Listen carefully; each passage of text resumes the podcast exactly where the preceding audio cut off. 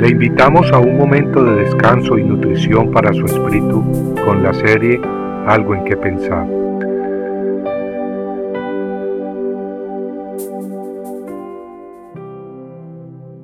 Otro consolador. Y yo rogaré al Padre, y Él os dará otro consolador para que esté con vosotros siempre. Juan 16, 16. Antes de que Jesús subiera a los cielos, prometió que nos daría otro consolador. Notemos que no dijo que nos daría un consolador, sino dijo que nos daría otro consolador. En nuestro idioma, cuando decimos otro, podemos querer decir dos cosas. Otro en el sentido de distinto, o podemos querer decir otro en el sentido de otro en número, pero de la misma clase. Por ejemplo, cuando alguien va a comprar un carro y le dice al vendedor, no, ese no, por favor enséñeme otro, uno quiere decir enséñeme un carro distinto, de distinta marca, o tal vez de distinta calidad, o tal vez de distinto precio, pero distinto. Pero si una mujer que tiene una niñita muy linda dice que está embarazada esperando otra tiernita, no quiere decir que esta vez espera tener una hijita terrible, horrible y fea no. Por otra, acá se refiere a otra en número, no en calidad.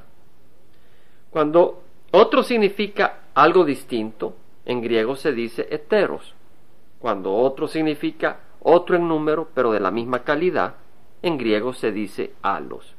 Y esta palabra, alos, es la usada en el versículo que leímos al principio cuando Jesús dijo, yo rogaré al Padre y Él os dará otro consolador para que esté con vosotros para siempre.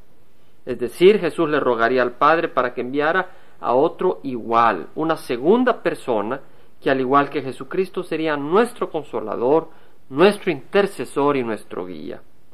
Amigos, si al ascender Jesucristo a los cielos, en lugar de enviarnos a otro consolador, nos hubiera enviado una fuerza impersonal que no puede ni sentir, ni amar, ni ver, ni oír, entonces seríamos muy miserables, mis amigos, seríamos como huérfanos espirituales.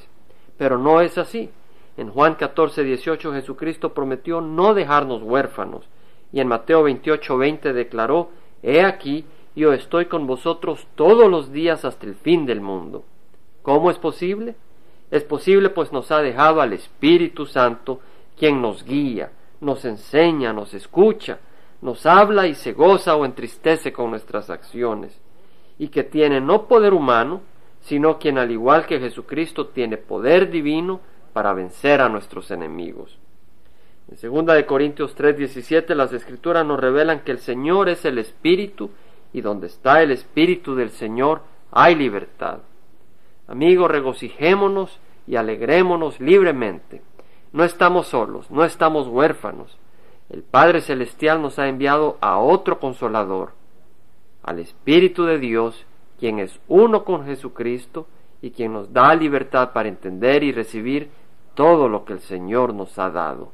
Y a Él le damos gracias, al Padre Celestial en nombre de Cristo Jesús, en poder del Espíritu Santo. Compartiendo algo en que pensar, estuvo con ustedes Jaime Simán. Si usted desea bajar esta meditación, lo puede hacer visitando la página web del Verbo para Latinoamérica en www.elvela.com. Y el Vela se deletrea E L B de verdad E L A, donde también encontrará otros materiales de edificación para su vida.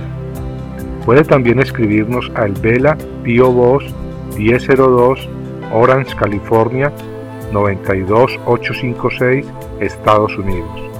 Dios le bendiga.